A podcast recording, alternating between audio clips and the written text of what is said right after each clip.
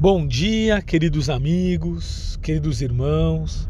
Sejam todos muito bem-vindos a mais um Evangelho Terapia. E hoje nós abordaremos a seguinte questão: O quanto você tem se incomodado com a presença de alguém? O quanto te incomoda o modo do outro agir, falar, dizer? O quanto está te incomodando aquela pessoa que está convivendo com você, pela maneira dela falar, dela agir, dela se comunicar, dela se portar com você? O quanto está te incomodando a opinião política do outro? O quanto está te incomodando o, o outro ser diferente? Então é isso que nós iremos abordar. E existe uma passagem evangélica muito conhecida e que eu já comentei, e a gente vai comentar ela provavelmente várias e várias vezes, porque ela traz vários aspectos psicológicos envolvendo essa passagem. Em determinado momento, chegaram para Jesus e Jesus diz, né, as escrituras, que ele estava sentado escrevendo na areia com o dedo, talvez, e apresentam para ele uma mulher. Chegam para ele e dizem: Mestre, essa mulher foi pega em adultério. A lei de Moisés diz que devemos apedrejá-la. O que você recomenda que façamos? E neste momento, pode parecer para aqueles que ouvem, imagina na época, que Jesus entrou numa famosa sinuca de bico, né? Porque Jesus estava apresentando toda uma lei de amor, perdão, toda uma visão psicológica. E só que a lei, a lei da época, era o apedrejamento, e quem fosse contra a lei teria suas punições. Só que Jesus, de maneira muito sábia, ele, ele responde, olhando provavelmente nos olhos de todos, com impacto né, da sua envergadura moral, e responde: Aquele que estiver sem pecados, que atire a primeira pedra. E neste momento, um choque de consciência acontece em todos que estavam ali com suas pedras na mão, pronto para apedrejar aquela mulher, e começa a largar pedra a pedra. Todos vão esvaziando e o local fica somente com Jesus, aquela mulher e os seus apóstolos.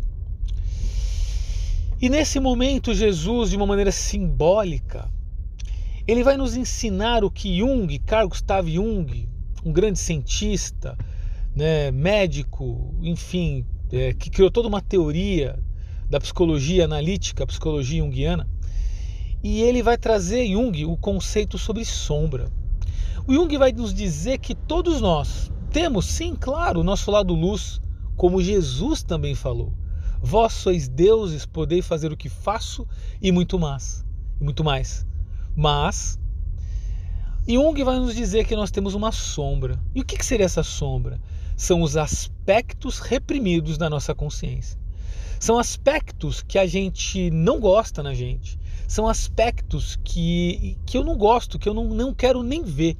E aí eu acabo entrando na, nas defesas né, psíquicas. Eu posso entrar, por exemplo, numa negação. Eu começo a negar. De repente eu estou falando com a minha vizinha, estou fazendo fofoca, estou conversando, falando da vida do outro, e eu estou falando que a minha vizinha é fofoqueira. Olha como minha vizinha é fofoqueira. O que, que eu estou fazendo? Eu estou negando que o fofoqueiro aqui sou eu.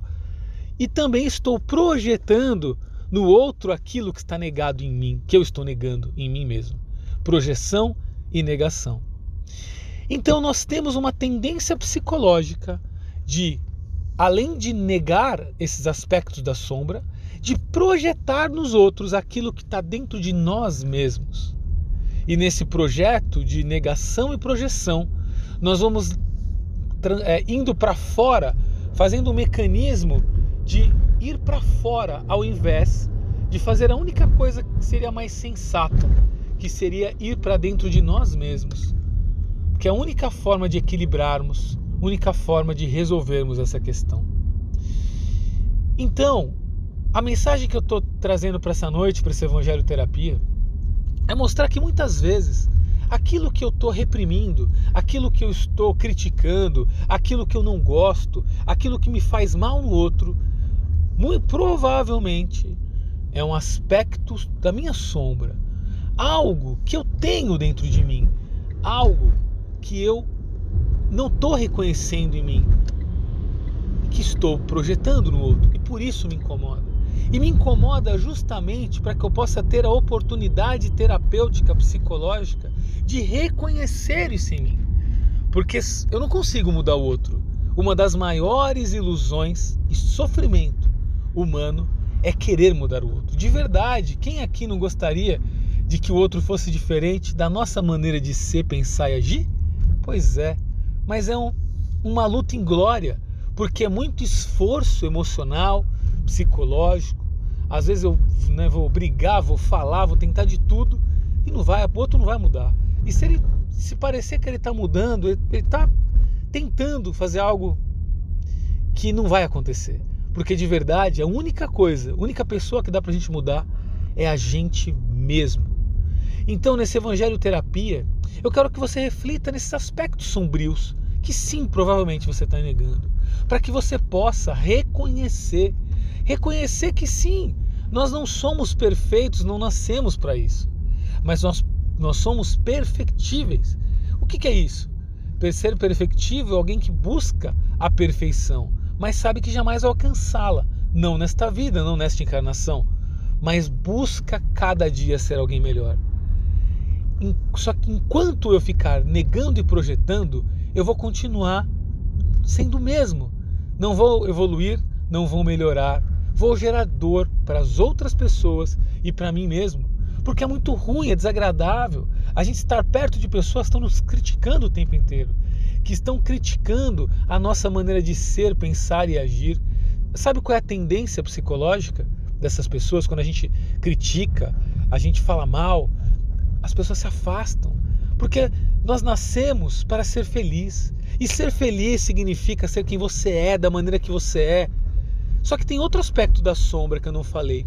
Na sombra também estão contidos aspectos luminosos que eu ainda não reconheço em mim. Aspectos de luz, de evolução, que sabe como que normalmente eu às vezes percebo como que se manifesta através da inveja.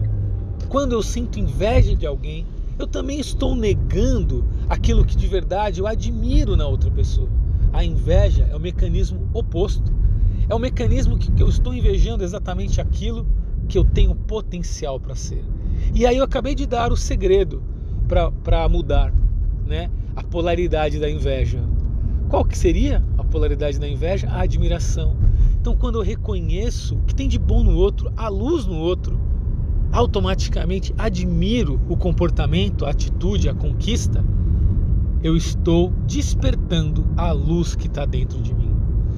Então, que este Evangelho Terapia fique ecoando em sua mente, em seu coração, para que você busque a partir de agora dentro de você, primeiro, autoconhecer, conhecer um pouco mais, conhecer se conhecer mais, aquilo que você vem negando há muito tempo, de aspectos que você sim quer, pode e vai melhorar, que te incomoda no outro, mas também reconhecendo em você um potencial ilimitado de luz, de beleza, de valores a ser desenvolvido, parando de olhar com olhar de inveja e sim admirando a, as pessoas, os seus comportamentos.